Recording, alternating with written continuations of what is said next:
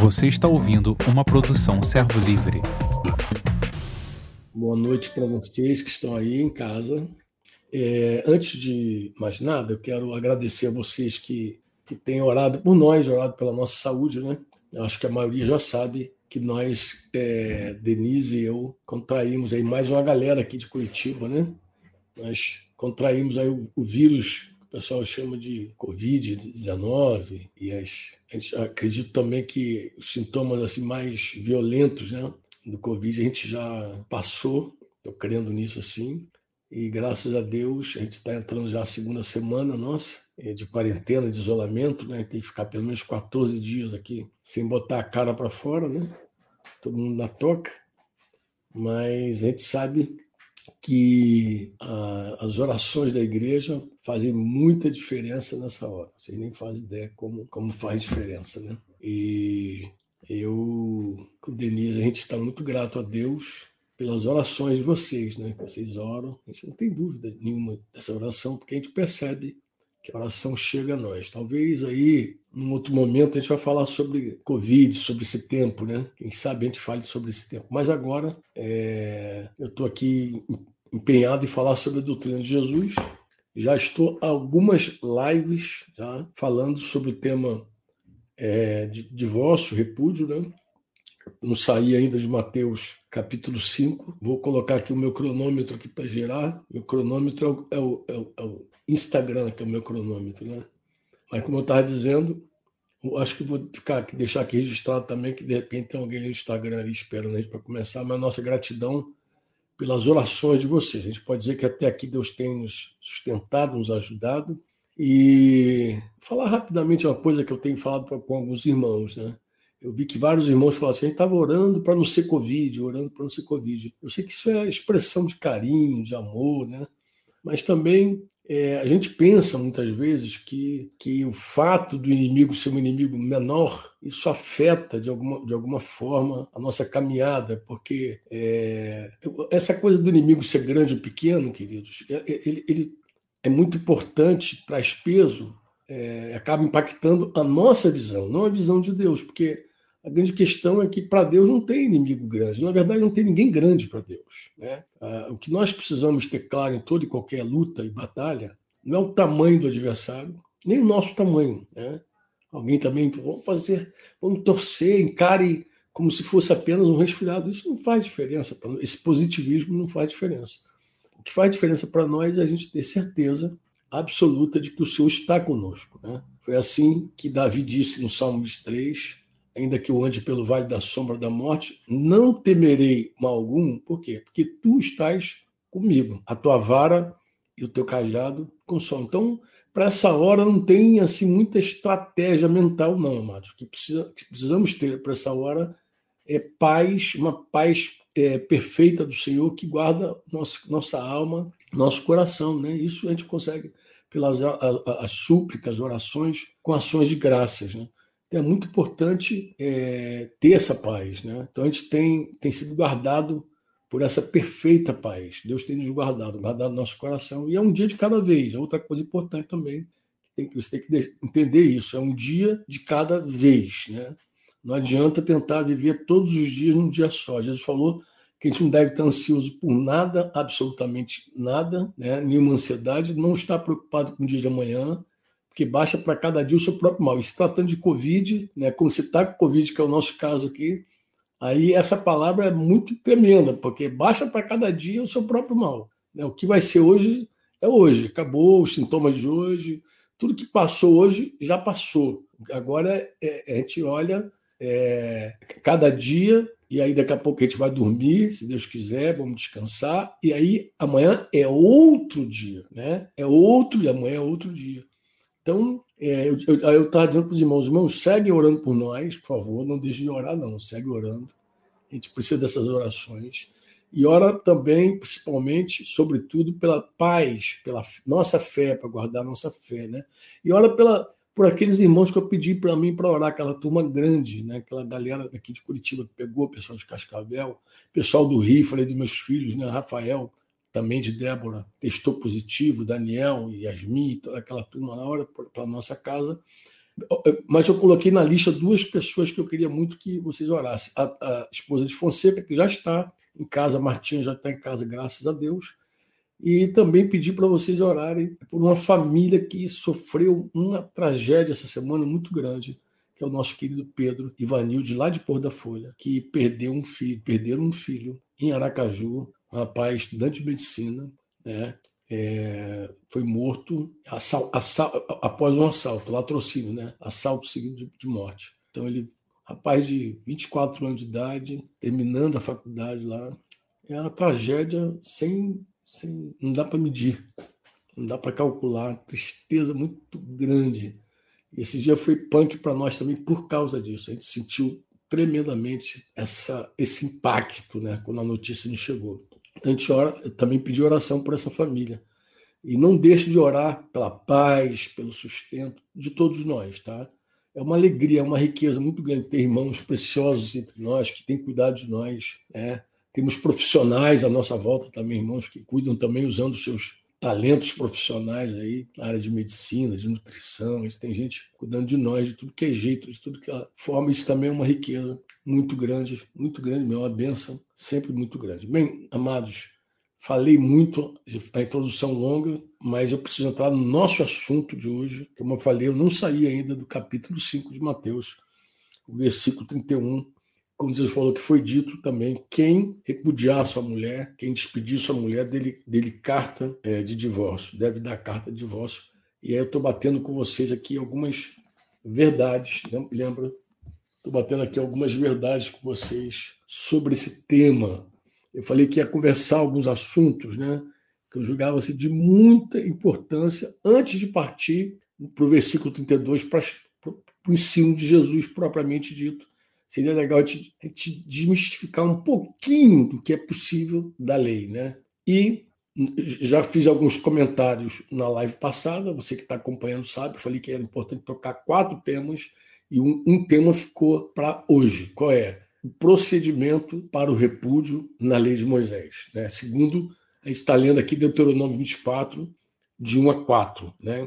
E segundo Deuteronômio 24, de 1 a 4, o procedimento para o repúdio, né, além da pessoa ter um motivo, é um motivo, né, desagradou da esposa por achar nela coisa indecente. Existe um motivo e é, esse procedimento de repúdio ele se dava é, em três passos. Vamos lá. Primeiro, havia necessidade de, de, emitir uma carta de divórcio, né? uma carta de divórcio. Não sei se a pronúncia é Sefer Kiritut, Kiritut, alguma coisa assim. É, é, essa carta de divórcio. A gente já, eu acho que eu falei da vez passada, né? Que esse Kiritut aí é o a palavra hebraica para divórcio, que significa literalmente corte, incisão, né? É, é, é, é uma incisão, um corte, quase que uma amputação. E era exatamente esse o propósito dessa carta. O que, que, que essa carta tinha que fazer? Ela tinha que documentar o corte no vínculo conjugal. Né? A, a produção de uma carta de divórcio exigia, no mínimo, no mínimo, uma decisão deliberada, né? e, e não uma declaração precipitada, às vezes dita no momento de raiva, sei lá, de mal entendido. Então, o divórcio precisava, o divórcio em Israel, obviamente, né? Em Israel, ele não, ele não poderia ser um divórcio verbal. Eu estou falando de Israel porque, porque a gente tem informações de que em outras culturas, né, bastaria o homem dizer, por exemplo, três vezes para a mulher: Eu me divorcio de você, eu me divorcio de você, eu me divorcio de você para que o divórcio fosse efetivado. Né? A gente tem essas informações no livro que nós escrevemos sobre casamento e moralidade sexual e divórcio. Depois você vai encontrar isso lá, se você tiver curiosidade de ler. Então, é, se um homem despedisse a mulher dele, em Israel é seria diferente. Ele deveria dar a ela uma carta de divórcio e não meramente mandá-la embora né, ou abandoná-la. Ele tinha que, de verdade, é, documentá-la. E, e, e, uma vez que ele tinha que produzir esse documento, né, isso poderia também fazer com que esse cidadão, esse homem, lembrando que sempre é o homem com relação à mulher, nunca a mulher com relação ao homem, ele pensasse duas vezes antes de tomar essa decisão. Né? A emissão de um, de um documento né, é, porque ele documentava ela e, e guarda, lembra, por favor, que nós já falamos sobre isso, juntamente com a proibição de retomar a mulher. Ele, ele, ele no documento ele tinha que divorciar e também trazia uma proibição de retomar a mulher se essa mulher mais uma vez se divorciasse ou se ela ficasse viúva de um segundo casamento, né? E esse, esse, esse, esse, esse risco de perder a mulher para sempre, né? Tu vê que são duas, duas travas, né? Primeiro, você tem que documentar. Segundo, pensa bem, porque se você divorciar dela, ela não volta nunca mais para você, né? Isso já contém um divórcio impensado, porque ele não poderia tê-la novamente nunca mais. Então, o cara para se divorciar realmente ele pensava. Em Israel, ele tinha que ter um peso, né? A carta de divórcio era um documento, era uma prova para a mulher de que ela estava livre das obrigações conjugais, né? É, de que o marido. Aquela carta provava de que o marido havia mandado ela embora. Está livre. Esse documento ele seria para ela um, um, um, instrumento de proteção, pra, inclusive para a reputação da, da, dessa mulher também. Né? A gente não encontrou assim, nenhum modelo de carta de divórcio da época de Moisés. Mas existem modelos de períodos posteriores né, que nos ajudaram muito a compreender essa, essa concepção que os judeus tinham acerca desse documento. Né? A, gente, a gente viu alguns modelos, né? e esses modelos é, é, mostram que a carta era assinada por testemunhas, então, além do marido, tinha testemunhas também, e nesses modelos que a gente viu, deixava clara a liberação da mulher para ela ter um novo casamento. O modelo era, era, mais ou menos assim, ó.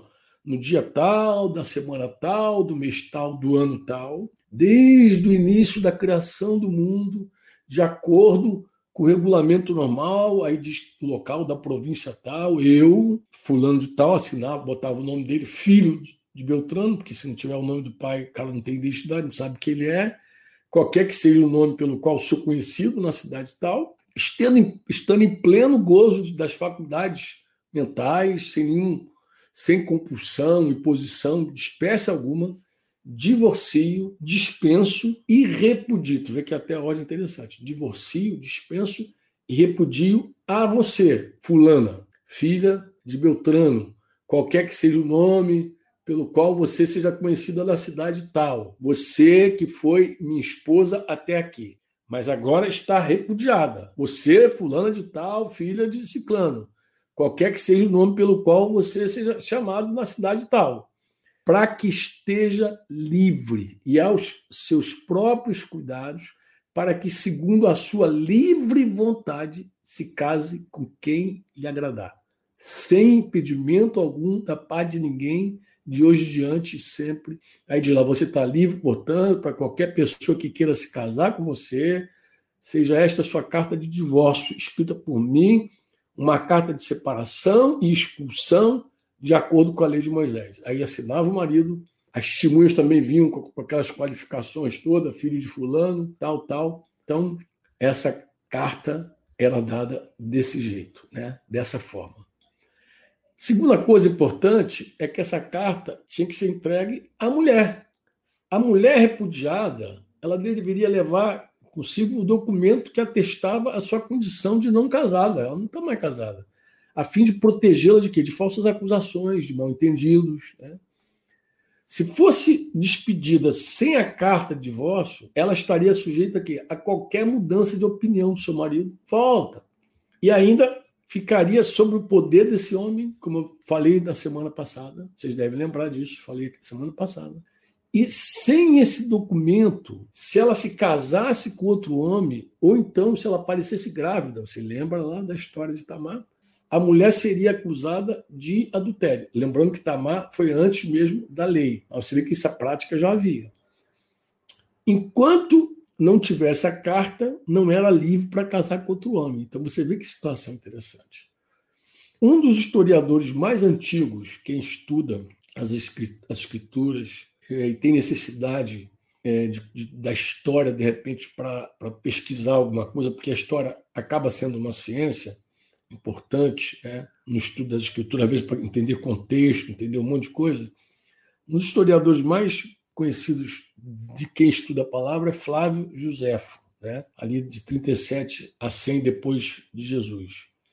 E ele escreveu o seguinte, eu tenho aqui o texto aqui de um de Flávio Josefo sobre essa questão do divórcio. Ele vai dizer: aquele que, por qualquer motivo, quiser separar-se da mulher, como acontece frequentemente, prometer-lhe-á por escrito que jamais a tornará a pedir de volta, a fim de que ela tenha liberdade de tomar, tornar a casar-se, e não, lhe, e não se permitirá o divórcio sem essa condição e se, depois de haver casado com outro, esse segundo marido a tratar mal ou vier morrer e o primeiro a quiser receber de novo, não lhe será permitido voltar para junto dele. Bem, isso aí estava claro lá em Deuteronômio. Outro procedimento com relação a isso era que a mulher deveria ser despedida, shalak. Ela tinha que ser despedida, mandada embora de casa. Literalmente. O rompimento do vínculo deveria ser real e efetivo. Não era uma coisa só blá blá, tinha que ser real e efetivo. E não era uma mera formalidade, meus irmãos. A mulher não estava mais obrigada a cumprir qualquer dever conjugal para com seu antigo marido. E aí vale a pena destacar o seguinte: guarda isso, que vale a pena esse destaque. Qual é, Franco? A lei não exigia nenhuma anuência ou concordância da mulher para ela ser repudiada. Ela podia concordar, discordar, estar tá ciente, não tá ciente. O repúdio não se dava por consenso entre as partes. Não era assim, ah, ela concordou se divorciar. Era uma iniciativa totalmente do homem. Então, a carta de divórcio, ela protegia a mulher, ela fazia o homem pensar duas vezes antes de repudiar, e conjuntamente a essa carta, o fato dela nunca mais poder voltar para ele fazia o cara pelo menos pensar a vida. Mandeira. Então essa era a lei, a lei de Moisés, né? É importante destacar isso para você. Era uma iniciativa do marido, responsabilidade totalmente dele. Franco, qual é a causa para esse repúdio na lei de Moisés? Esse repúdio, quando eu falo repudiar, entenda-se que a carta de divórcio está embutida, porque ele não poderia repudiar essa mulher sem libertá-la, tá? Então, quando eu usar o termo repúdio, você tem que entender o seguinte: o Franco está falando que o cara deu a carta para ela e repudiou ela, mandou ela embora. Bem, Deuteronômio 24, a gente vai ver que a causa por repúdio foi o marido ter se desagradado da mulher por achar nela, abre aspas, em castelhano, comídias, coisa indecente. No, hebraico tem uma expressão para isso. Não sei se a pronúncia é Eart Dabar. Então, hoje estou quebrando a língua, né? Eart Dabar. Que não tem assim um significado muito preciso. Né? Não é uma palavra de, de fácil tradução, não, tá? Ela foi traduzida como coisa vergonhosa, coisa feia, algo infame, alguma indecência. Essas são as traduções para essas duas palavras. E essa expressão, irmãos, essa expressão, que é composta por duas palavras, né? A primeira tinha um significado assim de nudez, alguma coisa assim, né? Diversos textos bíblicos aparece associado à exposição à vergonha, né? Acho que cita lá os sacerdotes quando eles subiam, que eles tinham que ter cuidado com a nudez deles e tal, para subir escada, tudo mais.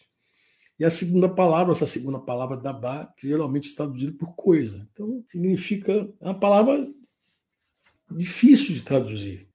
É, é muito impreciso o significado. Precisão desse significado. Fica, fica evidente. Vamos lá, onde é que onde é que fica mais claro, mais evidente que não é uma palavra precisa, né? Essas duas palavras só aparecem, por exemplo, apenas duas vezes juntas. Elas só aparecem duas vezes juntas, esse Erdabá, em dois textos bíblicos. E ambos estão aí no livro de Deuteronômio. E muito próximo um do outro. Né? Esse, além de Deuteronômio 24, 1, que é o texto que a gente está estudando, você vai ler também que 23 de Deuteronômio, versículo 12 e 14, vai aparecer de novo, né? onde Moisés determina as regras sobre a limpeza do acampamento. Né? Como vocês sabem que ele ordenou que o homem que defecasse, que fizesse o número 2 lá, deveria fazê-lo fora do acampamento e cobrir os excrementos. Né? Por quê? Ele diz para que o senhor não visse coisa indecente. Aí ele vai usar a palavra Iar Dabá no meio do povo. Só aparece nesses dois lugares, não aparece mais não, em nenhum outro lugar. A gente vê essa, essa, essa expressão sendo usada sem qualquer conotação sexual ou de nudez, mas apenas como para se referir a algo impróprio, vergonhoso ou indecente. Aí você vai ver lá o versículo é, 14 do capítulo 23 lá, né? Com o Senhor teu Deus, anda no meio do teu acampamento para te livrar, né? Para é, te livrar e para entregar-te aos teus inimigos, não? Portanto, o teu acampamento será santo, para que ele não veja coisa, aí sim, coisa indecente e se aparte de ti, lá em Deuteronômio 20, 23, 14.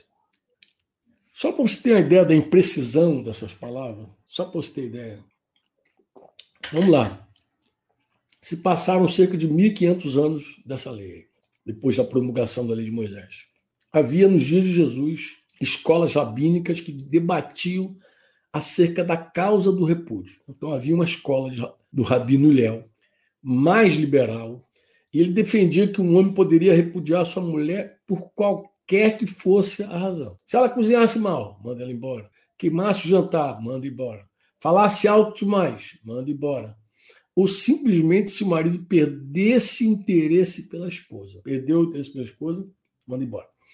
Já o outro rabino, a outra escola do rabino, conhecido como Shammai, ele era um cara mais conservador. O que, que ele defendia? Ele defendia que o divórcio só poderia ocorrer em caso, num caso de que algo propriamente indecente, que seria a falta de castidade ou adultério. Ela não é virgem, ela é adulta.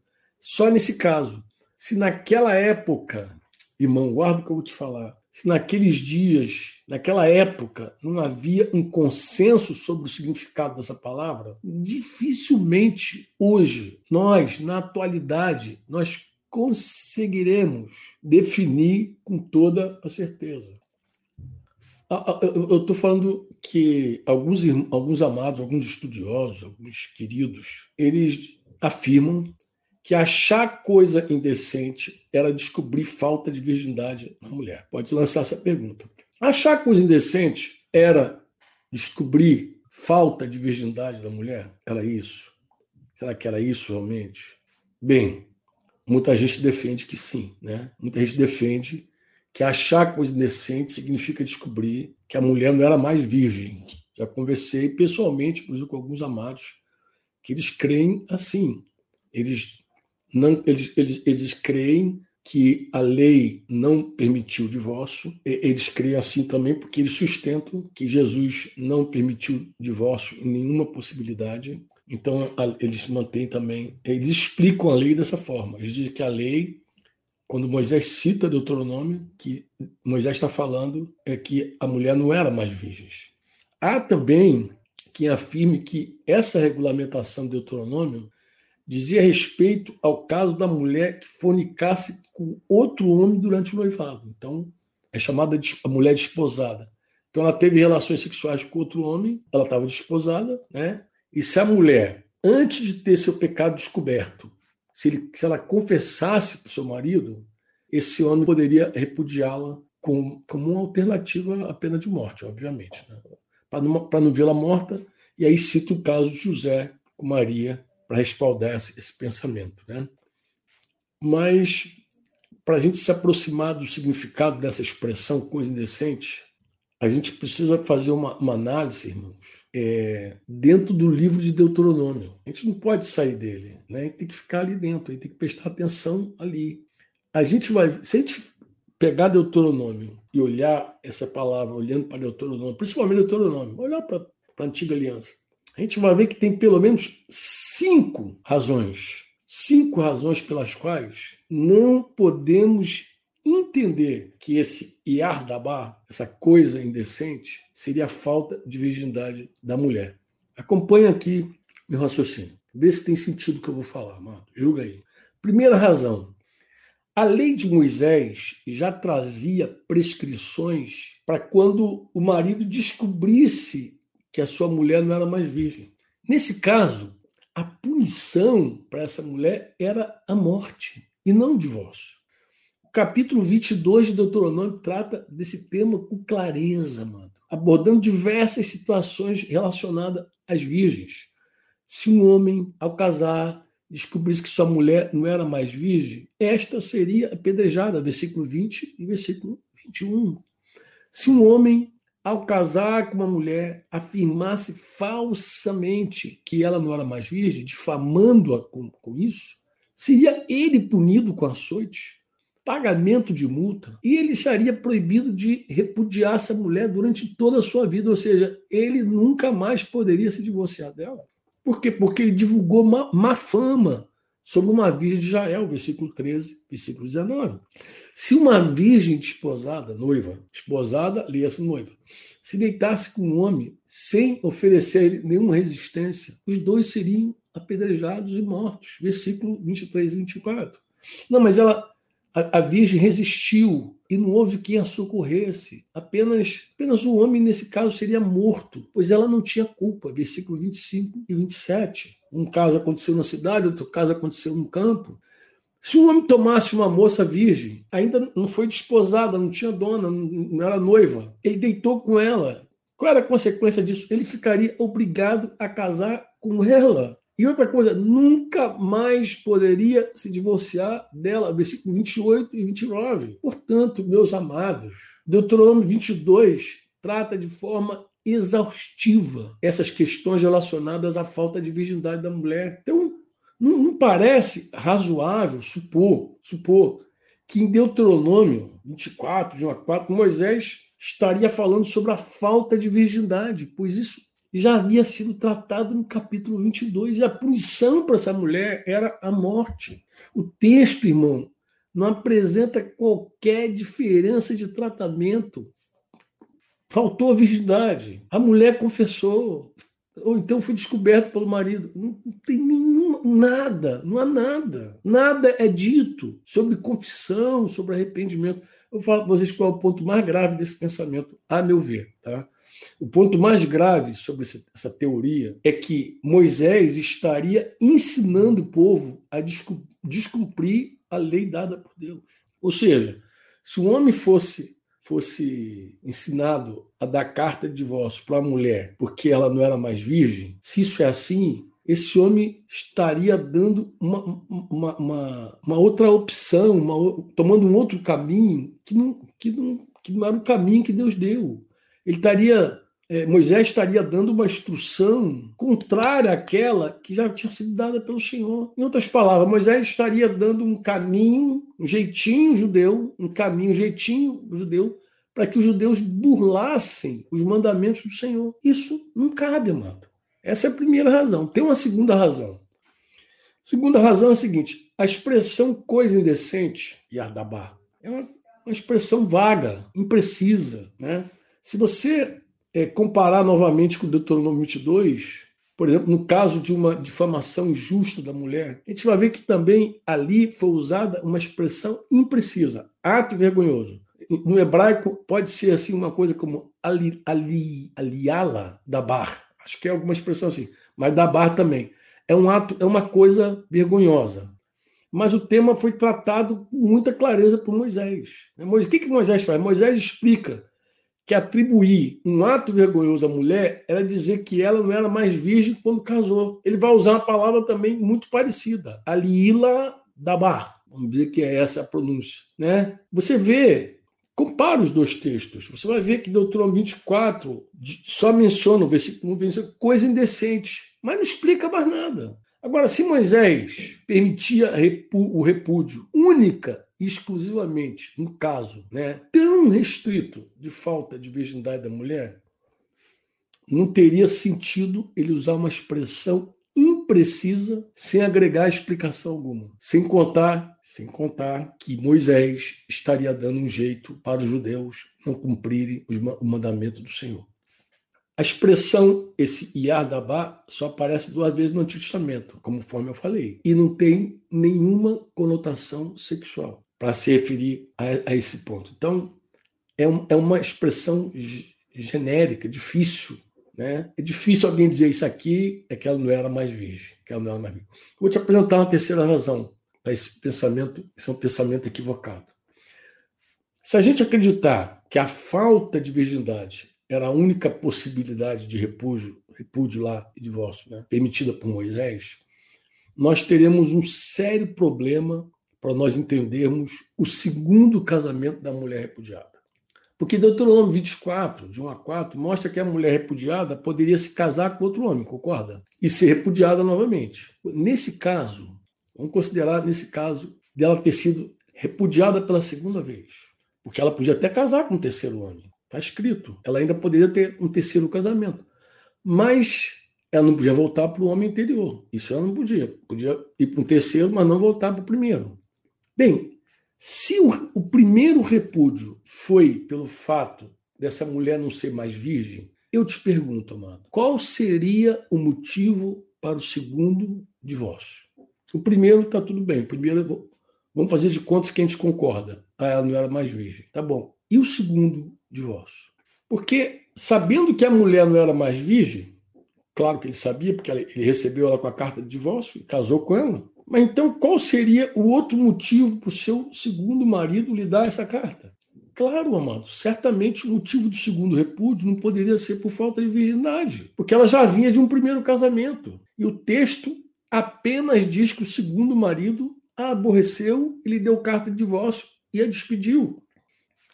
Para aqueles que viviam na lei, era claro que uma mulher repudiada não era mais virgem ela já chegou repudiada, ela está divorciada. Isso fica evidente quando a lei proibia o sacerdote de se casar com uma mulher repudiada. Você lembra que o sacerdote não podia casar com uma mulher repudiada. Lá Levítico 21, 13 e 14 vai dizer que ele tinha que tomar uma mulher, uma virgem. Ó, sacerdote não podia casar com viúva. Por quê? Porque não era virgem. Repudiada, porque não era virgem, pô. Tá lá. Aí eles tomarão uma mulher virgem. Viúva não, repudiada não, desonrada não, prostituta não, entendeu? Mas ele tem que tomar uma virgem do seu povo. Levítico diz isso. Então estava claro que para os homens da lei, uma mulher repudiada não era mais virgem, pô. Tanto que o sacerdote não podia casar com ela, pô. Se a mulher era repudiada, logo ela não era mais virgem. Simples assim. Então, se nós achar, dissermos que o único motivo do divórcio, do repúdio, era o fato da mulher não ser mais virgem, nós não vamos ter como explicar, nem como entender o segundo divórcio. Não vai ter como. Vai, ali tu vai parar, vai ficar ali, não tem, não tem, não faz sentido, né? Não faz sentido. Exceto os sacerdotes, qualquer homem israelita poderia casar com uma mulher repudiada. Qualquer um podia cair, casar. E mesmo assim, e depois de casado, podia também repudiar essa mulher, né? Podia repudiar. Razão, a gente não sabe, né? Mas com certeza não era pela falta de virgindade. Essa mulher não poderia voltar para o primeiro marido nunca mais, né? O homem, ao divorciar, que é eu falei, ao dar a carta e divorciar, ele estava abrindo mão definitivamente daquela mulher. Ela não poderia mais voltar para ele. Outra razão, a quarta razão para que esse pensamento, para pelo menos a gente ponderar e ver que esse, esse, esse pensamento não, funda, não tem fundamento para ele, qual é a quarta razão? Bem, o texto de Deuteronômio 24, lá de 1 a 4, descreve uma situação de um casamento já consumado. De verdade.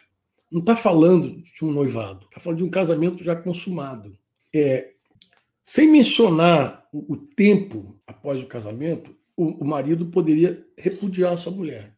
Então, quando o texto diz assim, se um homem tomar uma mulher, a palavra hebraica que para o verbo tomar é uma palavra usada muitas vezes no Antigo Testamento. Não sei se a pronúncia é lacache, mas é muitas vezes usada no Antigo Testamento. É, é, é, e é num sentido amplo, às vezes sem conotação sexual, mas na maioria das vezes que é usada é, com relação ao casamento, refere-se à relação sexual. Quer ver exemplo? Isso aí. É, eu não sei se vocês lembram lá, da, da, quando o homem ia para a guerra. Ele foi para a guerra. Deuteronômio 20. O homem foi para a guerra. 20, versículo 5, 7. Chega lá na guerra, os oficiais reúnem os soldados lá e vão dizer: ó, qual homem aqui que edificou casa nova e ainda não a consagrou? Separar da tropa, vai lá, volta para casa para que não morra na, na, guerra, na peleja, e outro consagre tua casa. Qual homem aqui que plantou uma vinha e ainda não a desfrutou? Vai para casa, né? Para que você não morra na guerra e outro desfrute da tua vinha. Qual homem que está desposado, está noivo com uma mulher e ainda não a recebeu? Ainda não a recebeu. A palavra aí é a mesma palavra. Vá, torne-se para casa para que não morra na, na, guerra e outro homem a receba. Outra, a mesma palavra, Lacache. A mesma palavra. Então fala, Deuteronômio 24, 5 fala sobre o homem que havia casado recentemente, né? O, o, vai dizer assim: homem recém-casado não sairá à guerra. Lembra lá de 24, versículo 5? Homem recém-casado, ó, recém-casado aí é a mesma palavra. A palavra recém-casado é a mesma palavra. Não sairá à guerra, nem se lhe imporá qualquer encargo por um ano. Ficará livre em casa e promoverá a felicidade da mulher que tomou, duas vezes a mesma palavra. Tomou a mulher, teve intimidade com ela. Então essa palavra, essa palavra sugere realmente que o homem já estava casado, ele já havia tomado essa mulher, tomado, né? Quando quando quando Ló falou com os genros dele lá em Gênesis 19, 14 lá, ele a, a Bíblia vai dizer que aos que estavam para se casar, a mesma palavra com suas filhas, estavam para conceber, para ter relação. Então, é, não dá para dizer que era virgem, não dá para dizer ah, ela, ela, era virgem. Na verdade, é, esse texto de Deuteronômio ele regulamenta o repúdio, né, carta de divórcio, obviamente, em um casamento já consumado, e não é durante o noivado. Não dá nem para dizer, ah, isso aí que foi durante o noivado, não, amado. É já consumado. O marido, efetivamente, ele já havia tomado sua mulher. A palavra é a mesma, já havia tomado. Além disso, amado, aqui em Deuteronômio não traz qualquer provisão para a mulher que antes de ser descoberta, confessava que não era mais virgem, e assim o marido poderia repudiá-la, sem condená-la à morte, aquilo tudo. Nada é dito sobre isso, amado. Não tem nada. Se o repúdio só fosse permitido no caso de falta de virgindade da mulher, preste atenção, o texto deveria deixar claro quanto o tempo que o marido repudiá-la após ele ter descoberto isso. Quanto tempo ele tem para fazer isso? Porém, o texto não traz qualquer menção a isso. Sobre esse prazo, não, não traz nada, não diz nada. É um tema em aberto. E a última razão, acho que eu termino por aqui, não o assunto, tá, irmãos? Eu tenho que dizer isso para você. Esse assunto ainda vai, a gente vai bater ele aqui mais algumas vezes. O assunto é longo. Eu nem entrei ainda no versículo 32 do capítulo 5 de Mateus. Estou falando só do versículo 31. Bem, a quinta razão. Se Moisés tivesse permitido o repúdio apenas em caso de fornicação da mulher, relações sexuais ilícitas, lá, é, a fornicação, o sexo de uma mulher noiva, né? a gente também teria dificuldade de entender outras legislações que também tratam do repúdio, porque tem outras legislações que tratam do repúdio, como, por exemplo, os repúdios proibidos e os repúdios devidos. Né?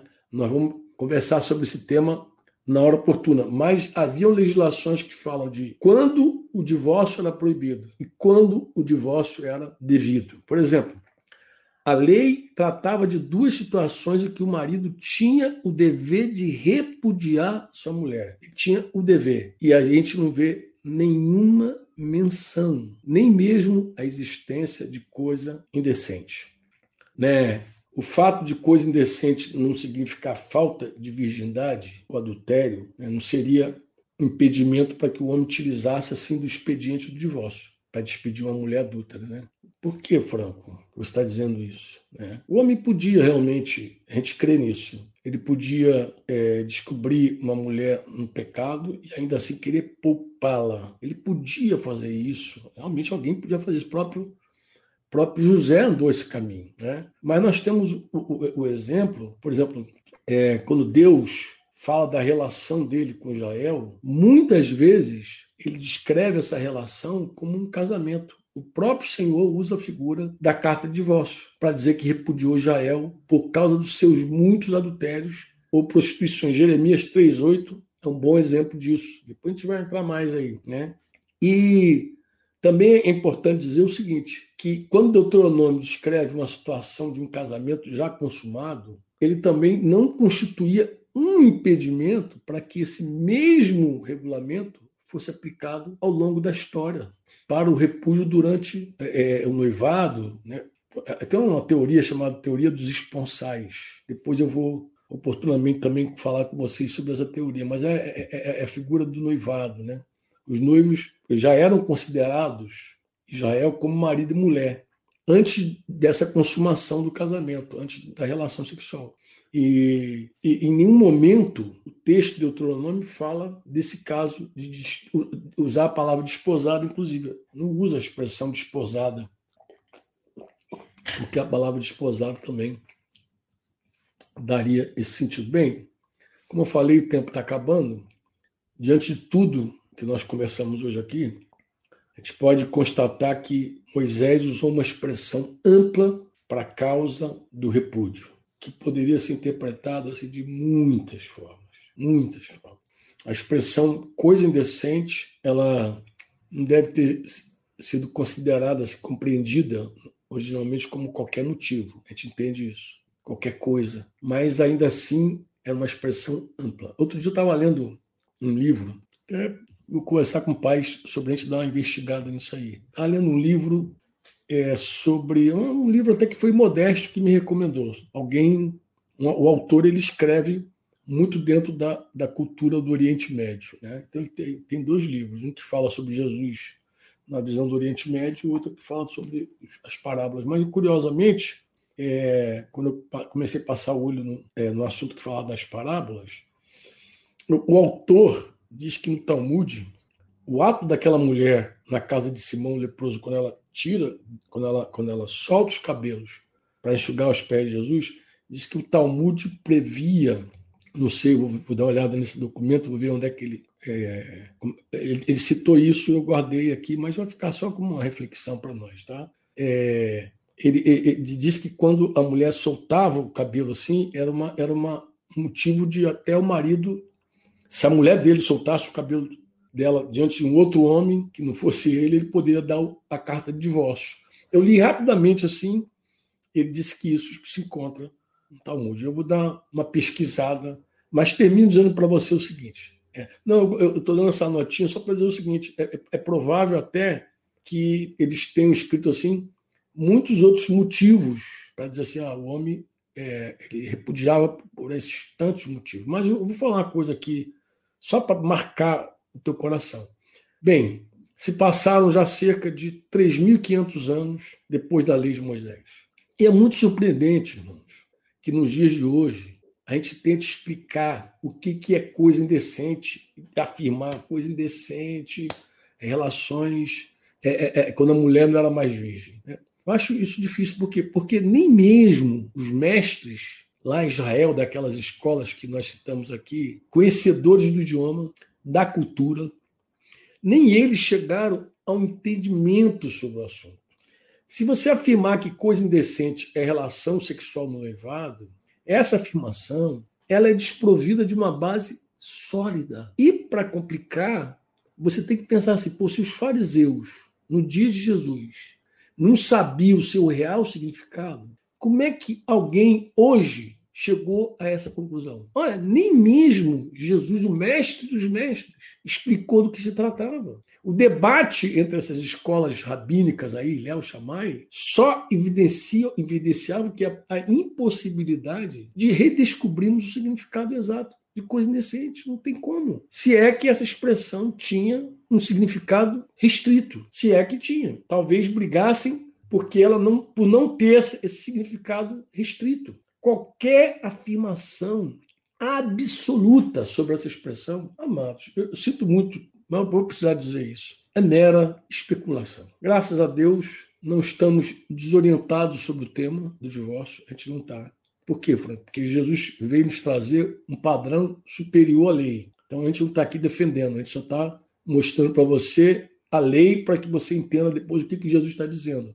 O ensino de Jesus se fundamenta no plano original de Deus para o casamento. Então, é aí que nós vamos entrar, tá bom?